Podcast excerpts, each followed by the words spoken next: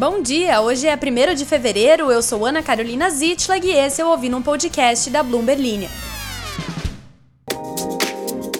Hoje você escuta sobre as escolhas de advogados da Americanas e do BTG para a batalha judicial que se desenha à frente, sobre como o Nubank fechou a área de assessoria de investimentos, demitindo 40 funcionários, e sobre como a Vale fechou 2022 com uma produção de minério próxima da meta do ano.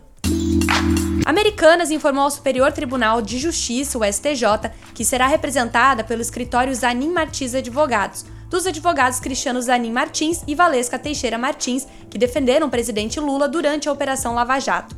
A firma de advocacia vai atuar no processo movido pelo BTG contra Americanas no STJ. Já o BTG Pactual, que tem André Esteves como principal acionista, contratou o escritório do ex-ministro do STJ, César Asfor Rocha, hoje advogado, para representá-lo nos processos relacionados à recuperação judicial da Americana. Asfor Rocha foi presidente do STJ e é até hoje considerado uma liderança no tribunal. As contratações foram informadas nos autos dos processos relacionados ao caso. O escritório de Zanin trabalhará apenas no caso que corre no STJ. Já o escritório de Asfor tem procuração para atuar em nome do BTG nos processos da recuperação judicial da Americanas.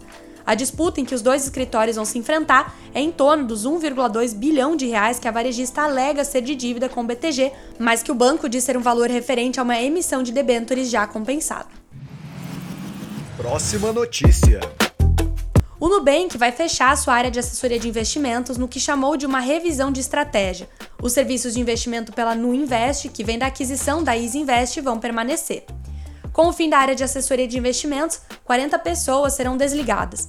O Nubank cresceu de 6 mil para 8 mil funcionários em 2022 e disse que segue contratando. Em posicionamento à imprensa, o banco disse que, como muitas empresas, realiza regularmente ajustes de acordo com as necessidades do negócio e de seus clientes. A empresa vai divulgar os resultados trimestrais no dia 14 de fevereiro, após o fechamento do mercado.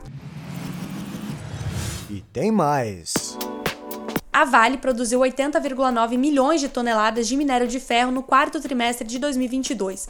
O dado divulgado na noite dessa terça-feira veio levemente abaixo da estimativa média de sete analistas ouvidos pela Bloomberg. A estimativa era de 82 milhões de toneladas. No ano, a mineradora teve uma produção de 307,8 milhões de toneladas de minério, um desempenho próximo do piso do guidance fornecido pela companhia. A empresa explicou a queda de 2% na produção em 2022, citando, por exemplo, os atrasos de licenciamento no complexo da Serra Norte em Carajás, no estado do Pará, e maior compra de terceiro. Em seu relatório de produção, a mineradora informou que o desempenho trimestral foi marcado por fortes vendas de finos de minério de ferro e níquel, um aumento de 24% e 30% na comparação trimestral, respectivamente, com a conversão dos estoques formados no trimestre anterior em vendas. Esse foi o Ouvir um Podcast da Bloomberg Linha. Não esquece de se inscrever para ficar por dentro de todas as notícias.